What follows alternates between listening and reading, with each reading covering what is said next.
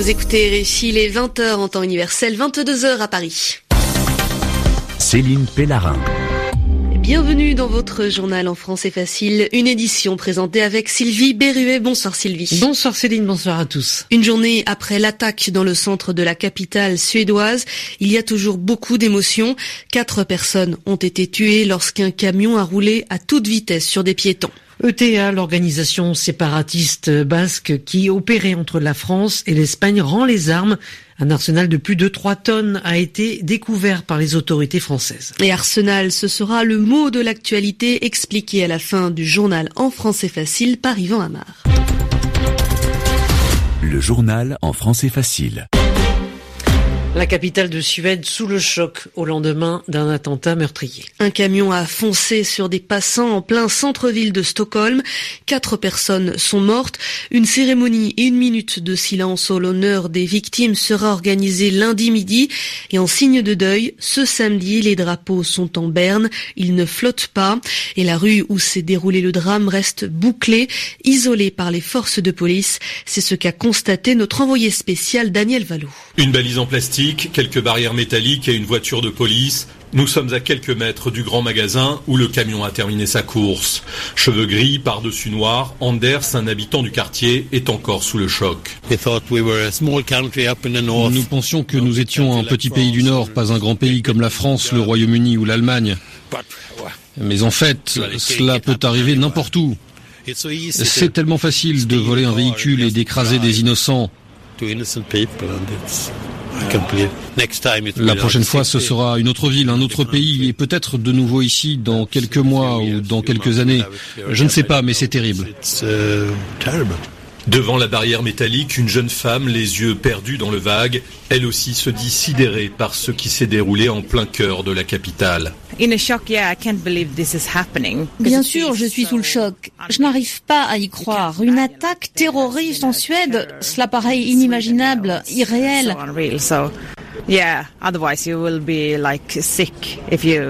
Mais nous allons continuer à vivre normalement. Sinon, la peur nous rendra malades, nous empêchera de vivre. Donc, d'une certaine façon, il faut aller de l'avant. Autour de la rue piétonne, le silence et le calme continuent de régner comme un ultime hommage aux victimes de l'attentat. Daniel Valo, Stockholm, RFI. Alors que les pays occidentaux se disputent avec la Russie après les frappes américaines en Syrie, la guerre continue. Dans le nord-ouest de la Syrie, dans la province d'Idlib, qui est le dernier grand bastion, la région tenue par la rébellion, eh bien cette région a été bombardée par le régime de Bachar al-Assad. L'Observatoire syrien des droits de l'homme annonce la mort de 18 personnes. C'est dans cette province d'Idlib que mardi, une attaque chimique a eu lieu. Le village de Khan Sheroun en a été la cible, tuant au moins 87 civils. Les États-Unis accusent le régime de Damas d'en être responsable et c'est pour cela qu'ils ont bombardé un site militaire syrien. En représailles, c'est une riposte. La crise politique s'aggrave au Venezuela. Le principal opposant au président Maduro vient d'être écarté de la présidentielle de 2018. Il n'a plus le droit de participer à cette élection. Enrique Capriles a été déclaré inéligible, c'est-à-dire qu'il ne pourra plus être élu pour les 15 prochaines années c'est une décision de la Cour des comptes. Enrique Capriles n'a pas l'intention de se laisser faire et le fait savoir en termes imagés. Chers camarades, peuple du Venezuela, Ici, le seul qui soit inéligible, le seul pour l'instant qui soit incapable de remplir son mandat dans ce pays, c'est Nicolas Maduro. Votre inéligibilité, vous pouvez vous la mettre là où le soleil ne brille pas. Les gens me demandent ce que nous allons faire, je vous le dis, c'est le moment de l'unité aujourd'hui, plus que jamais, nous allons lutter. Enrique Capriles, inéligible pour 15 ans donc, et c'est une décision qui fait réagir l'opposition. Une manifestation de plusieurs milliers de personnes a eu lieu dans les rues de Caracas, des manifestants qui s'opposent à la politique du président du Venezuela, Nicolas Maduro. Le mouvement de protestation en Guyane a connu des violences qui ont fait un blessé. Un commissaire a été sérieusement touché, plusieurs autres policiers ont également été légèrement blessés lors d'une manifestation à Cayenne. La justice a été saisie. Elle lance une enquête. La crise sociale en Guyane s'exprime dans les rues depuis plus de deux semaines. Une grève générale illimitée bloque le territoire d'outre-mer. ETA rend les armes. L'organisation séparatiste basque a remis aux autorités françaises une liste de cachettes d'armes dissimulées en France. Selon le Premier ministre Bernard Cazeneuve, les policiers ont trouvé 3 tonnes et demie d'armes et d'explosifs. L'ETA se désarme après 40 ans de lutte armée. Mais pour le gouvernement espagnol, pas question d'être compréhensif, de faire un geste d'apaisement. À Madrid, François Musso. Il n'y aura pas d'impunité. C'est le message essentiel du gouvernement de Mariano Rajoy. Autrement dit, le fait que ETA se soit désarmé de manière publique définitive et inconditionnelle ne supposera aucune récompense. Il n'y aura pas d'impunité, cela signifie que Madrid ne fait et ne fera aucune concession. Ce désarmement ne permettra pas, comme le réclament les séparatistes radicaux, le rapprochement des prisonniers vers le Pays basque et il permettra encore moins le départ de la garde civile et de la police nationale espagnole du Pays basque. De leur côté, les associations de victimes d'ETA dénoncent une supercherie médiatique, je cite, une mise en scène pour maquiller l'agonie d'une organisation terroriste qui appartient au passé. À Madrid, on ne réclame qu'une seule chose, l'autodissolution d'ETA, sans négociation, sans conditions préalables. ETA veut quitter la scène la tête haute, il n'est pas certain que l'organisation séparatiste y parvienne. François Musso, Madrid RFI. Et après avoir parlé du désarmement d'ETA, on va décortiquer le mot de l'actu avec Yvan Amar. Ce soir, on parle d'un arsenal.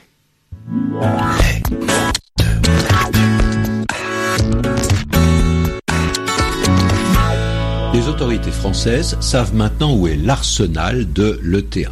Cette organisation séparatiste basque a révélé où étaient les armes qu'elle avait encore sous son contrôle. Et c'est bien ça, un arsenal, un ensemble d'armes. Attention, il faut qu'il y en ait beaucoup pour qu'on parle d'arsenal. Si vous avez un canif et un pistolet enrayé de la guerre de 14, on n'utilisera pas ce mot-là. Mais si vous avez deux revolvers et trois fusils, on peut commencer à parler d'arsenal. Donc le mot a un sens intensif et c'est d'ailleurs un sens figuré. Car au départ, un arsenal, c'est bien autre chose. Cela dépend de l'armée. C'était l'endroit où l'on fabriquait les armes et où on les entreposait, où on les gardait. Cela pouvait désigner des établissements très sensibles en temps de guerre, parce qu'on y gardait la poudre et les munitions. Donc les dangers d'explosion étaient grands. Mais il y a encore un point important qui est lié à ce mot d'arsenal, car c'était au départ un port où l'on fabriquait, où l'on entretenait les navires de guerre. Donc le mot est souvent lié à une image maritime. Il nous vient de l'arabe, mais il est passé par des langues romanes situées plus au sud que le français, l'espagnol, l'italien, et le premier arsenal réputé a été celui de Venise, construit au XIVe siècle, qui a servi de modèle à tous les arsenaux d'Europe. Et c'est ainsi que les ouvriers d'un arsenal situé tout près de Londres, en Angleterre, ont fondé une équipe sportive qui a donné à l'un des clubs de football les plus réputés d'Europe son nom. Yvan Amar est le mot de la semaine euh, Arsenal. Dans une province du Canada, obliger les femmes à porter des talons hauts au travail est désormais interdit. Oui, la justice canadienne estime que ce type de chaussures peut causer des risques de chute, de blessures, tout en étant discriminatoire, c'est-à-dire qu'il y a une différence négative pour les femmes par rapport à leurs collègues masculins. À noter que cette décision est prise en Colombie-Britannique, au Canada, et c'est une région dirigée par une femme. Elle s'appelle Christy Clark.